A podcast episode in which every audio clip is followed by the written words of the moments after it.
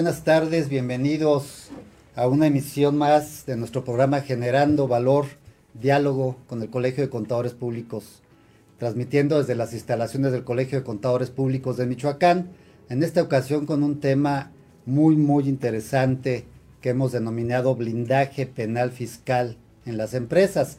Y tengo el agrado de entrevistar a, a un experto en la materia, el maestro Jaime Olvera Sandoval, director de la firma Compliance and Defensa Penal Fiscal Corporativa.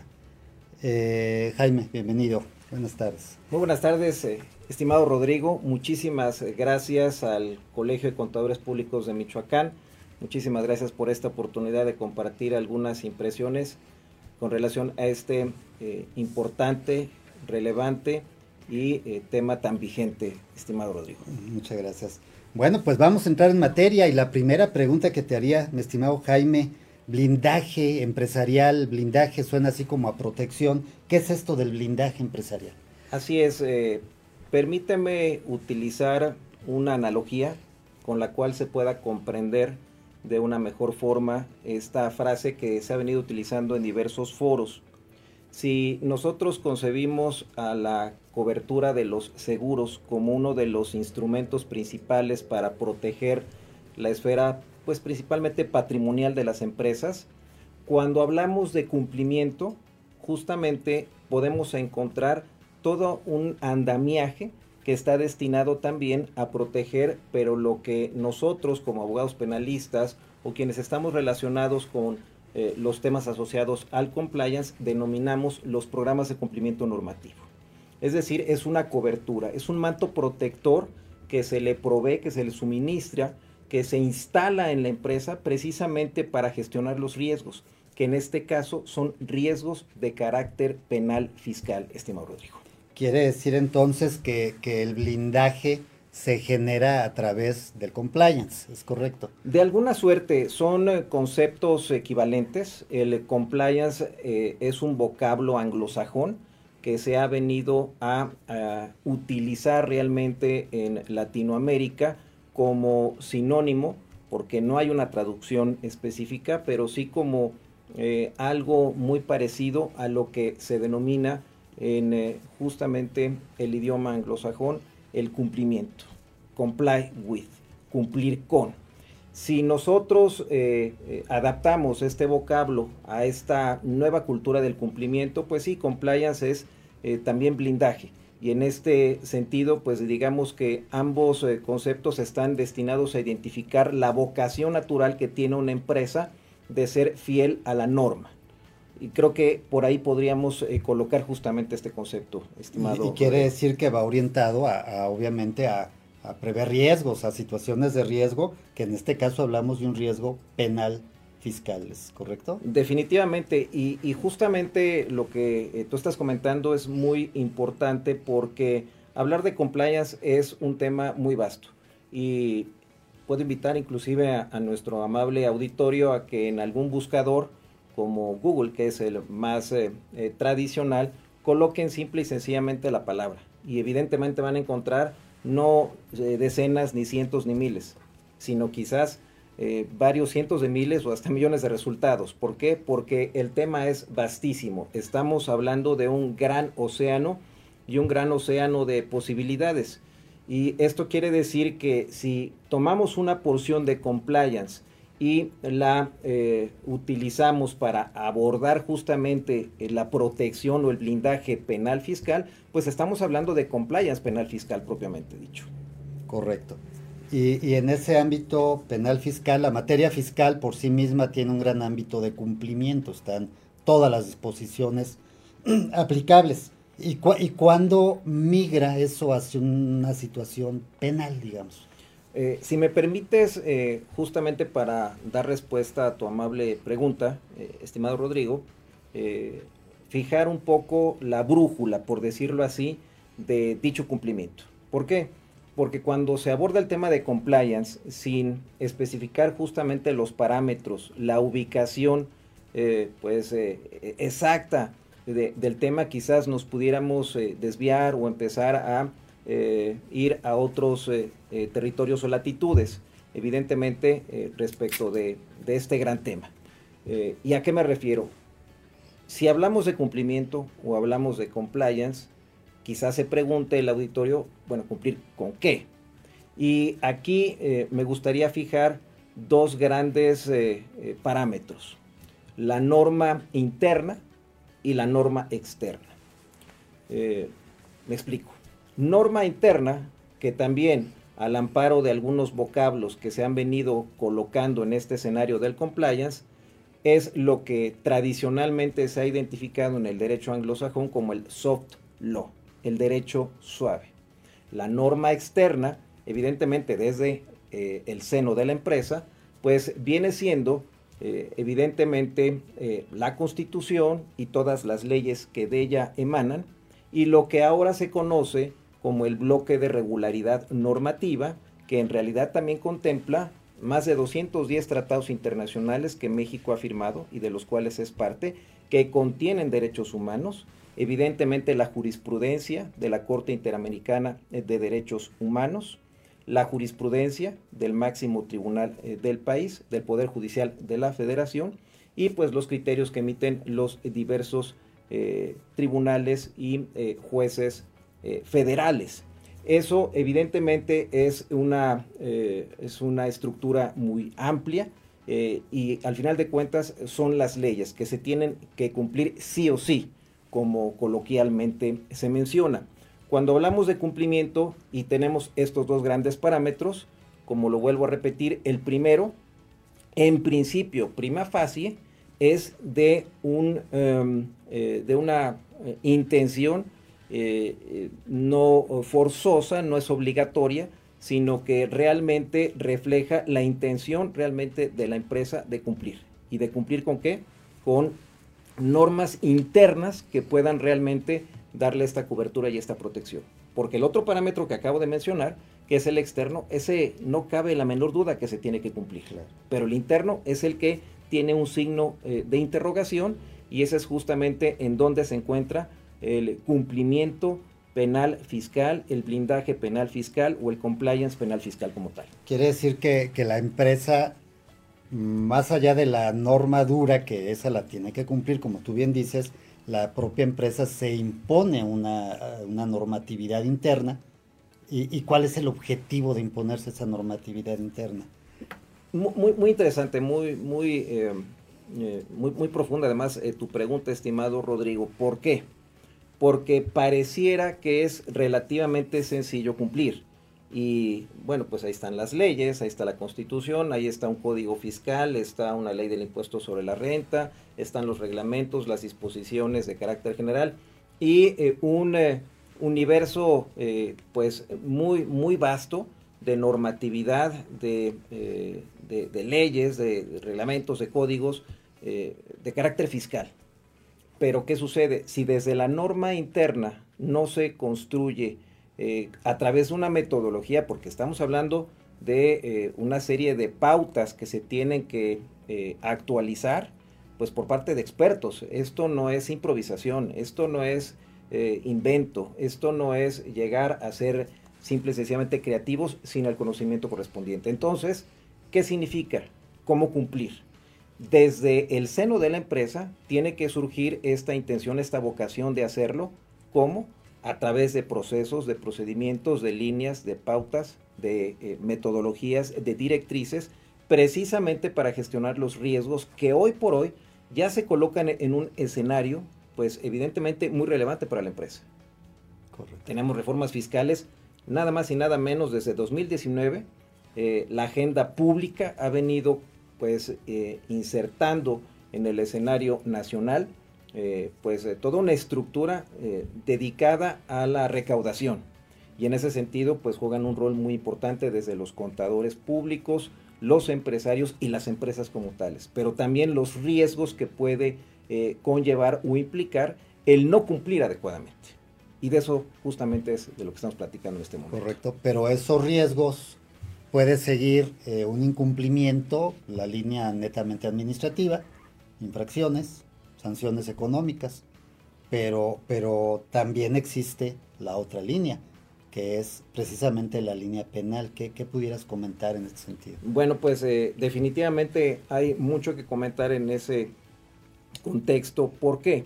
Porque desde el año de 2014, a partir de la publicación del Código Nacional de Procedimientos Penales, que vino a unificar las reglas de carácter adjetivo para que se sigan los procedimientos y los procesos de índole penal, se incorporó un apartado especial de eh, la responsabilidad penal de las personas morales. Es decir, estamos hablando de una nueva teoría del delito que incluye en el escenario a un nuevo sujeto de responsabilidad penal, cosa que antes no existía. Y evidentemente, habiendo superado las discusiones doctrinales y académicas, Hoy por hoy, esa ya es una realidad. Esta eh, inclusión sufrió un ajuste en el año de 2016, eh, si no me equivoco, en lo que fue llamada la eh, miscelánea penal y en la cual se incorporó en el artículo 421 de este Código Nacional de Procedimientos Penales, por ahí del 18 de junio de ese año, eh, justamente el modelo que se viene adaptando de un país de donde México pues ha venido eh, prestándole mucha atención que es España.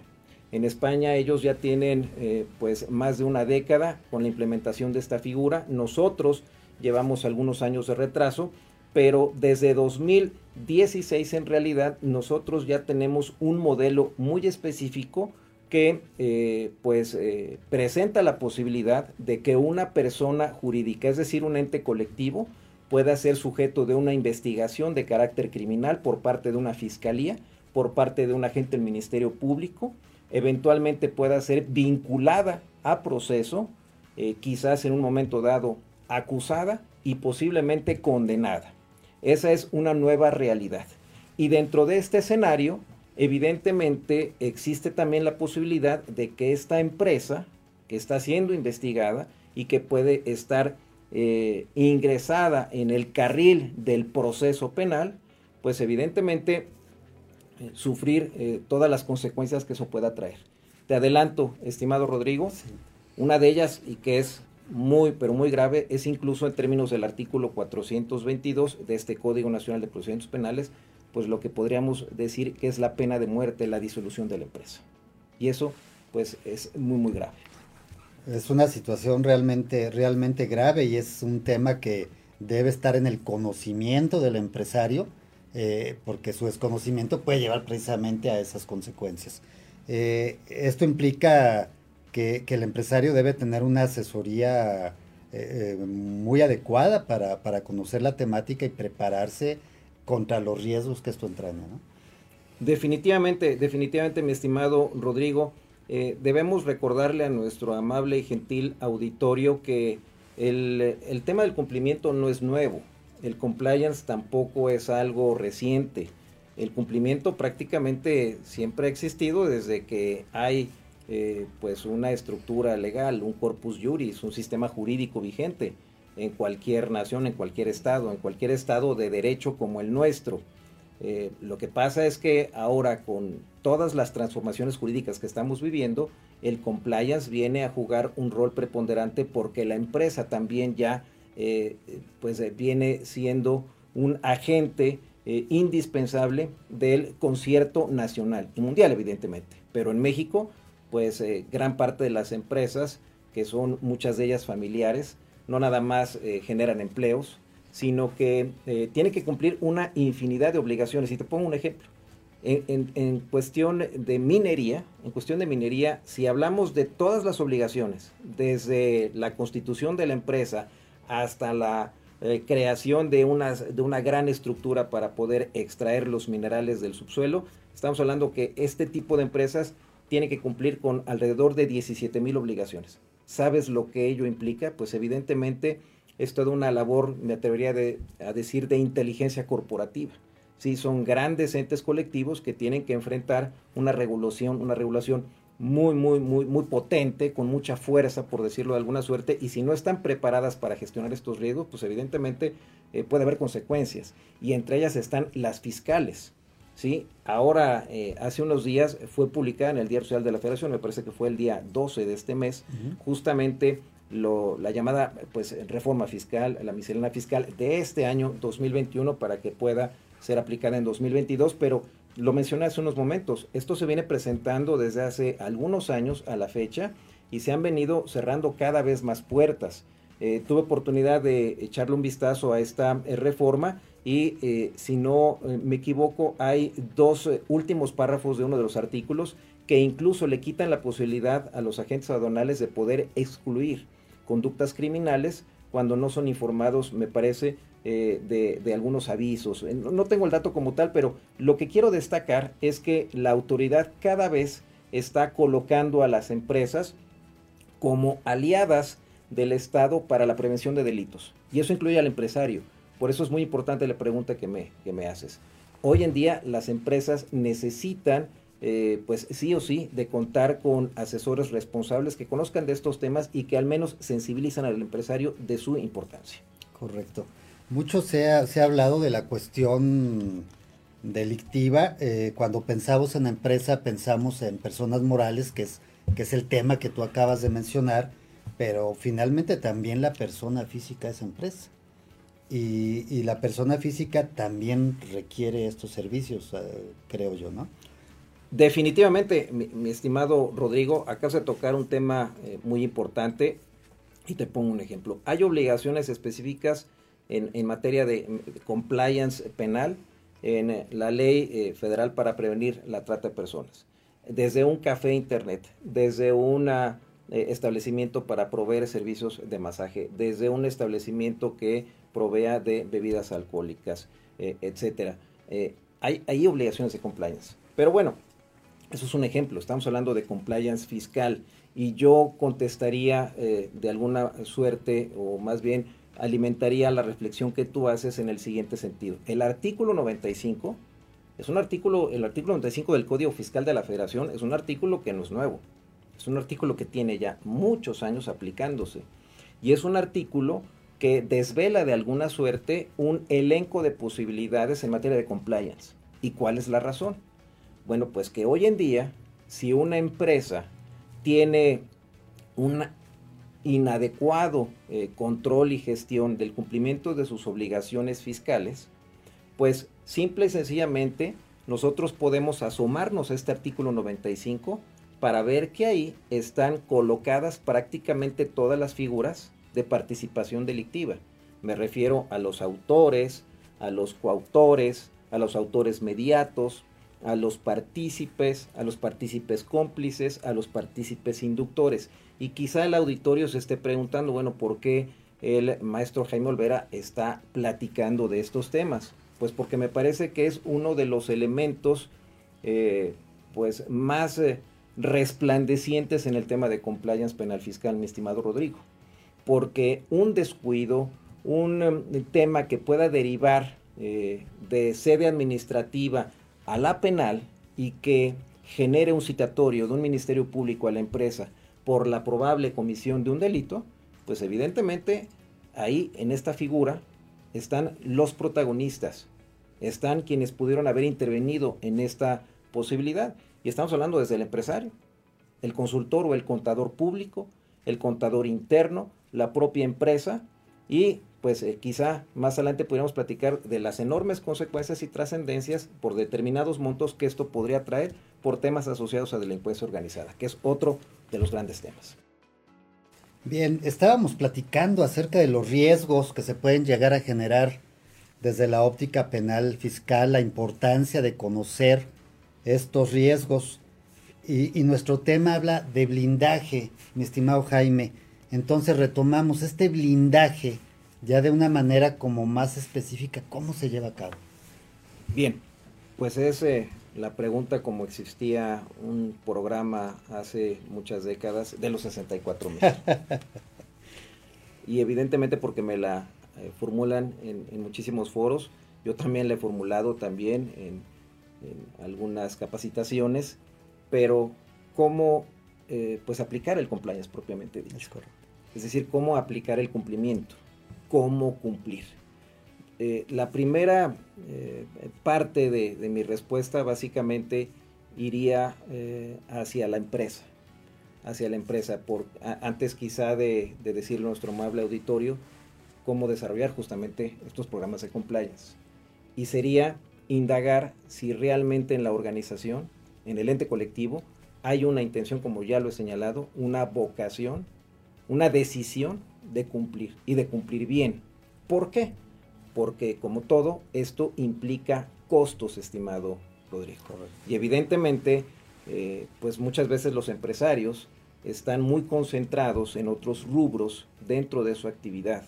Y quizás esta parte que es muy novedosa, eso sí, en cuanto al modelo de responsabilidad penal de las empresas, en cuanto a los entes colectivos que están sujetos a una investigación de carácter criminal, que por cierto, cada día hay más carpetas de investigación en este sentido en nuestro país, principalmente en la Ciudad de México, pues eh, aunado a eh, una enorme regulación, a las cargas fiscales, los problemas o los, eh, las cuestiones pues, de nómina, al pago de los empleados, quizá puedan distraer un poco al empresario de este gran tema que estamos platicando el día de hoy pero para llevarlo a cabo se requiere primero que nada justamente esa intención y la eh, posibilidad de que esto pueda representar un gasto. Ahora, ¿cómo implementar programas de compliance? El segundo gran eh, subtema que yo te mencionaría es a través de quién o quiénes lo deben de implementar. Pues, como ya lo dije, la empresa en primer lugar, una vez que lo decida. Y en segundo lugar, un profesional.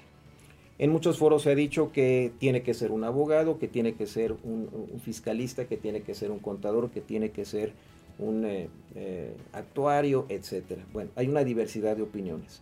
Yo diría que cualquier profesional capacitado en temas de cumplimiento normativo, que cuente con estudios de posgrado en la materia, con el acompañamiento al menos de un abogado penalista, es quien puede implementar ahora sí que, pues una metodología. Hablar de compliance es hablar de una metodología que primero que nada en este tercer gran subtema implica como primer eh, elemento un diagnóstico, una auditoría, una revisión del ente colectivo.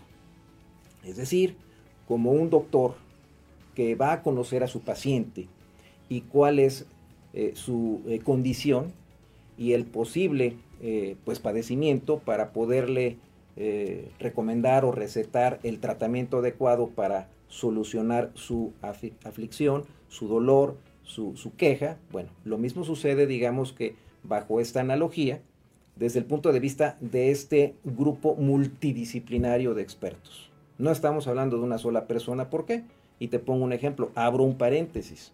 El abogado o nosotros los abogados no somos expertos en materia fiscal, lo son ustedes. Como tú, mi estimado eh, doctor Rodrigo Servín, tú tienes elevadísimos conocimientos a un nivel quirúrgico, me atrevería a decir, en materia contable, fiscal, financiera, temas asociados a los negocios. Pero esos temas no los manejamos quienes nos dedicamos al derecho penal, al derecho constitucional, al derecho corporativo. Entonces se requiere de este acompañamiento. Y esta metodología, que implica en primer lugar, en este tercer rubro, un diagnóstico de la organización y dentro de este diagnóstico hay que llevar a cabo un análisis de los riesgos a los cuales está sujeta esta empresa. Y una porción de este diagnóstico tiene que ver con los riesgos penales fiscales. Es decir, cómo está cumpliendo la empresa. ¿Lo está haciendo bien? Hay un profesional como tú, dedicado a acompañar, a darle este, eh, esta asesoría, estos servicios profesionales a esta empresa para que pueda cumplir, sí o no, etcétera, etcétera, etcétera. Y este diagnóstico nos debe llevar a un listado muy específico de los delitos que en un momento dado se pueden llegar a cometer, a actualizar por los miembros de la organización ¿eh? y en un momento dado hay que empezar a tomar las decisiones, a ser reactivos, a implementar las medidas pertinentes dentro de este gran programa de cumplimiento normativo, que sería este cuarto rubro. ¿Cómo? A través, a través de líneas, directrices, metodologías, procedimientos circulares, contratos. Pongo un ejemplo muy, muy emblemático para nuestros amigos del Colegio de Contadores. El mero hecho de ser un asesor fiscal, un contador para una empresa, ya implica riesgos. Y si estos riesgos no están gestionados adecuadamente, puede haber consecuencias por lo que acabo de mencionar. Y si no, pueden ustedes voltear a revisar el artículo 95 del Código Fiscal de la Federación, en donde están todas estas formas de participación delictiva. ¿Esto qué significa, estimado eh, Rodrigo? Que si un contador no tiene bien identificado, implementado un contrato de prestación de servicios que desglose de manera ejemplar sus funciones, el alcance de su labor, toda la serie de obligaciones que se van a desprender de este contrato, bueno, pues a partir de esta reforma del 12 de noviembre, si no me equivoco, que se acaba de presentar, se está incorporando inclusive una nueva figura de responsabilidad criminal para el contador, que en el marco de los dictámenes financieros no comunique a la autoridad de posibles incumplimientos que puedan derivar en delitos por parte de la empresa. Ya estamos hablando que si esto no está adecuadamente gestionado a través de los instrumentos correspondientes que forman parte de este programa de cumplimiento normativo en materia penal fiscal, pues evidentemente ese diagnóstico lo que nos estará indicando es que no hay compliance en esa empresa o si lo hay es deficiente. Y por esa razón se tiene que tomar las acciones. Un quinto rubro estaría eh, eh, pues de alguna suerte colocado en la esfera de las acciones reactivas o emergentes que hay que llevar a cabo en los entes colectivos que eh, tienen pues muchos problemas de cumplimiento y que no lo están haciendo bien y que están transitando por un sendero de riesgo. Y es ahí donde se tiene que pues llevar a cabo eh, pues contratos, em, actas de asamblea, movimientos corporativos, nombramientos o remociones, canales de denuncia, etcétera, que por cierto es otro de los elementos de compliance, para ajustar eh, digamos, la situación de la empresa a un nivel de cumplimiento satisfactorio que le evite seguir eh, por sécula seculorum en un territorio de alto riesgo. Y por último, en un sexto eh, o quinto rubro, estaría pues el seguimiento que se le daría a este programa de cumplimiento, a este programa de compliance. Ahora, estoy hablando de generalidades, porque un programa de compliance robusto que no nada más abarque los temas penales o fiscales, sino también los regulatorios o administrativos, los ambientales, ahora los relacionados en, materia del trabajo, eh, por ejemplo, y muchos otros, pues puede llevar un año, un año y medio o hasta dos años. Es decir, es un tema complejo y por eso también resulta costoso, estimado Rodrigo, dependiendo la organización. Es decir, es un tema que puede resultar muy costoso eh, en empresas grandes y, y surge la pregunta, si un empresario pequeñito, hablabas de un café internet preocupado por este tipo de cuestiones, escucha este, este programa y dice, oye, estoy preocupado, eh, ¿está imposibilitado de, establecer? Eh, por supuesto que no, evidentemente, eh, dependiendo del tamaño de la empresa, es el trabajo que se va a desarrollar. Yo lo pondría en un contexto muy similar, aunque no es el mismo, evidentemente solamente para tener eh, algún, algún faro de referencia en este sentido, estimado Rodrigo. Eh, si nosotros nos hacemos la pregunta de cualquier empresa o empresario, la que se te venga a la mente, y le preguntáramos a esa empresa, oye empresa, este, ¿cuánto te cuesta a ti tu, eh, tu, paquete de coberturas, de seguros? Pues cada empresa va a contestar de manera diferente, porque cada empresa tiene diferentes objetos sociales y actividades, porque cada empresa tiene un tamaño incluso distinto. Es decir, hay dos grandes refresqueras muy emblemáticas en los Estados Unidos de América. Una de color rojo y otra de color rojo con azul, por decirlo de alguna suerte. Yo te puedo asegurar, mi estimado Rodrigo, que estas dos empresas que venden casi lo mismo, que están establecidas en el mismo país, que quizá tienen eh, el mismo nivel de ventas, no lo sé, quizás una más que otra, o ahí se van de repente, tienen programas de compliance totalmente diferentes y tienen coberturas de seguro totalmente diferentes. regresando al tema de café internet, donde hay obligaciones específicas en la ley federal para prevenir la trata de personas relacionadas justamente con la trata de personas, con los temas de eh, secuestro, de pornografía, de pedofilia, de tráfico sexual, de prostitución, ¿sí? pues se tiene que establecer un pequeño programa de compliance que además se le puede dotar a este pequeño establecimiento para que cuente con los instrumentos mínimos indispensables para poder enfrentar el día de mañana alguna contingencia. Correcto. En ese sentido, estimado Rodrigo. Y, en la materia penal, por ejemplo, ese café internet, eh, si entendí bien el proceso que, no, que nos este, platicaste hace un momento, tendría que empezar por ver a qué situaciones en materia fiscal está sujeta y, y dónde tiene riesgos de carácter fiscal por incumplimiento o incumplimiento deficiente y que pudieran llegar a trascender hasta el ámbito penal, ¿no? ¿Sería de esa manera? Por supuesto. Y te voy a poner un ejemplo.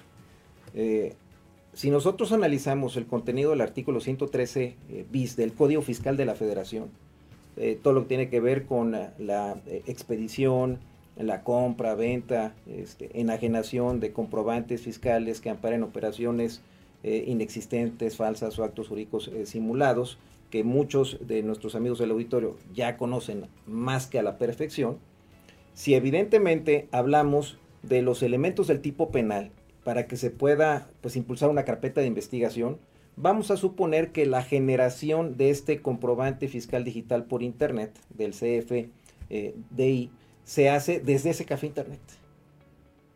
Es decir, desde eh, el, centro remoto telemático o informático de este establecimiento.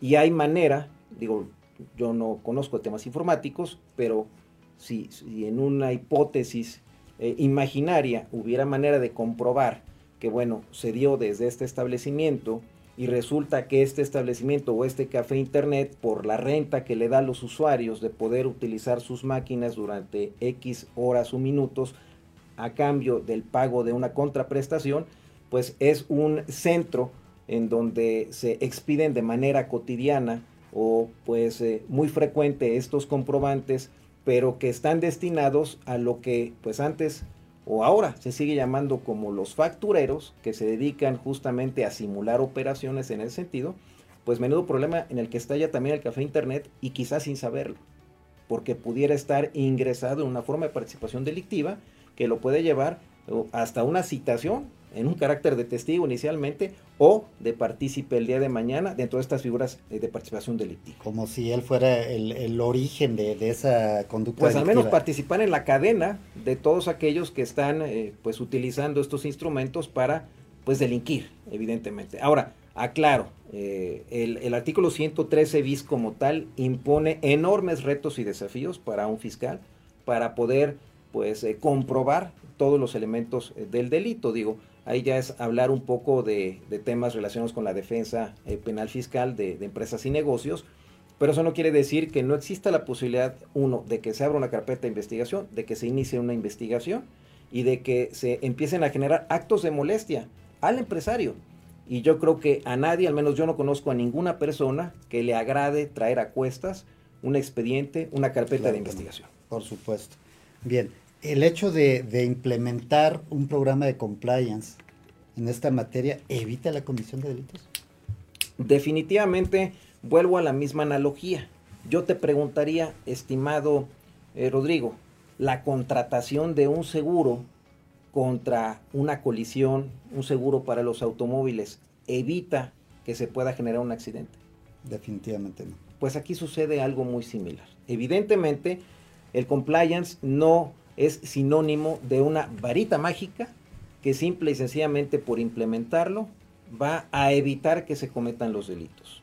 Lo que sí va a provocar el compliance es una adecuada gestión de los riesgos, en este caso de carácter penal fiscal.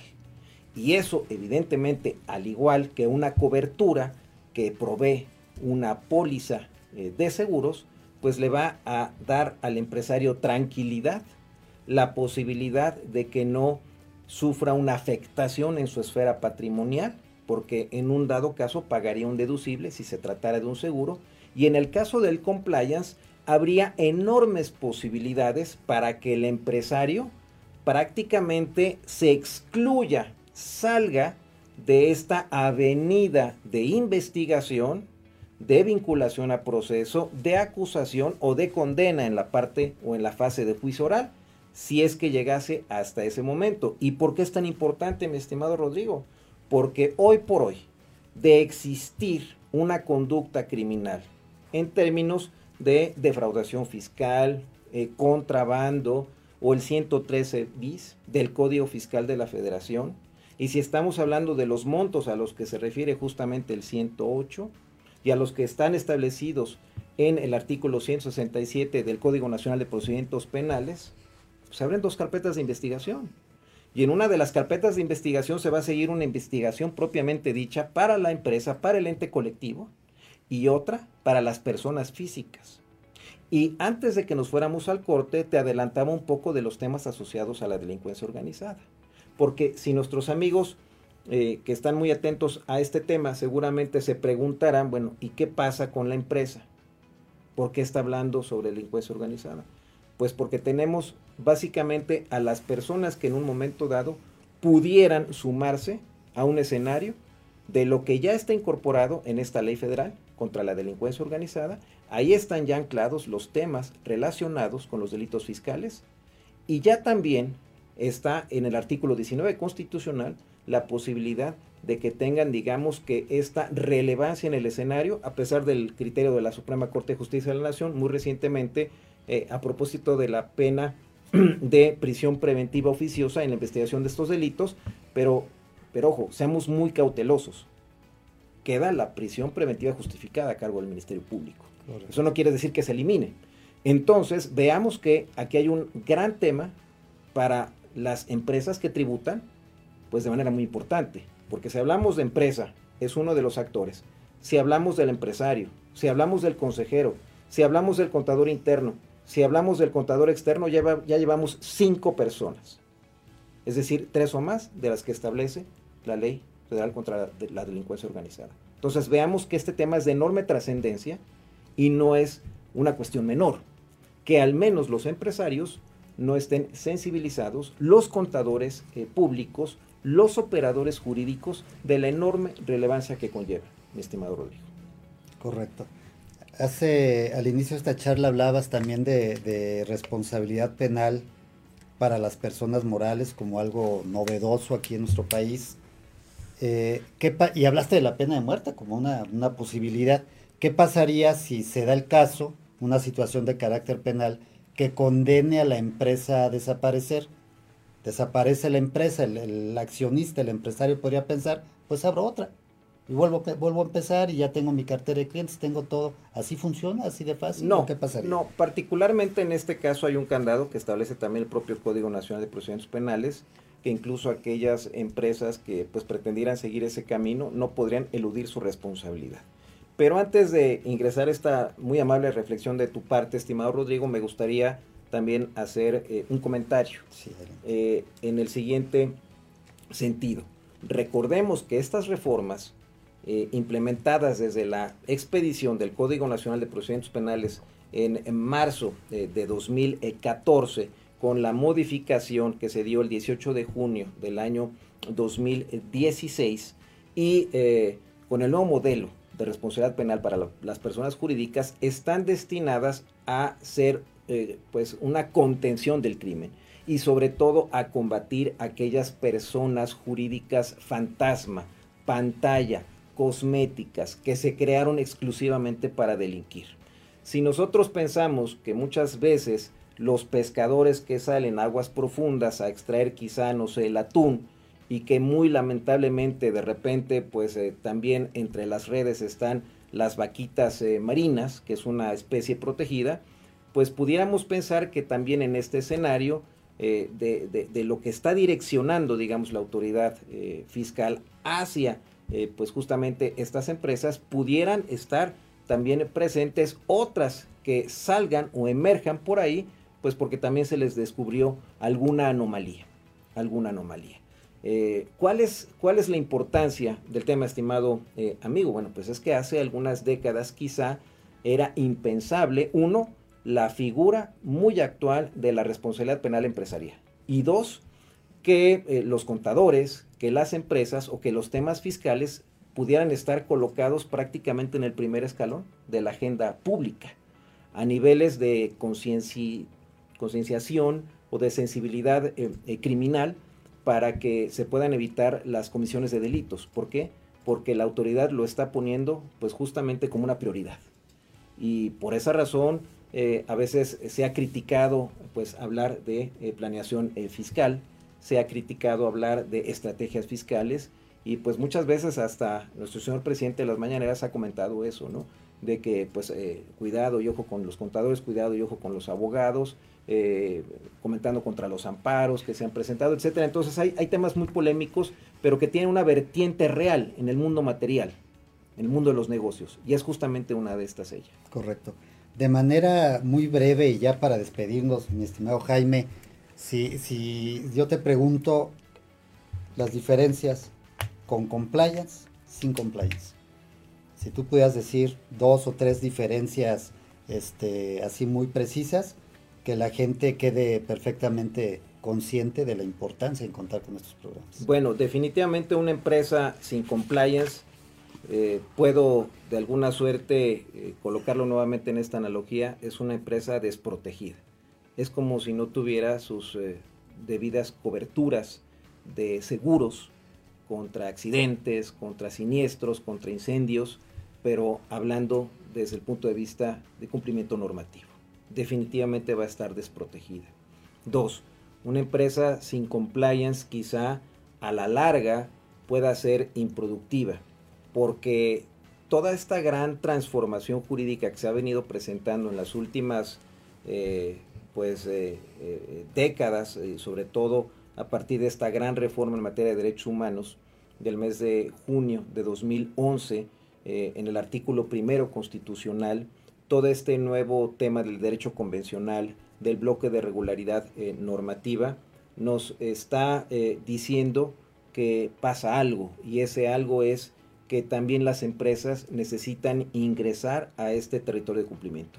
Una empresa sin compliance, además de que pueda estar con enormes temas de riesgo, que pueda ser a la larga improductiva, es una empresa que eh, tiene muchas posibilidades de desaparecer, pero no por una condena, no por la comisión de un delito de carácter penal eh, fiscal, valga la expresión, sino por los descuidos que pueden llevar justamente a este ente colectivo eh, cuando hay un paso galopante y triunfante en cuanto al, cumplimiento y al nivel de exigencia para las empresas. Ustedes los contadores como peritos en la materia lo saben muy bien, o sea, cada año eh, pues hay nuevos criterios, hay nuevas modificaciones, hay nuevas reformas, hay nuevos artículos, hay, hay, una nueva regulación prácticamente diferente a la del año anterior y a la de las eh, décadas anteriores y así sucesivamente. Bueno, en materia de cumplimiento también.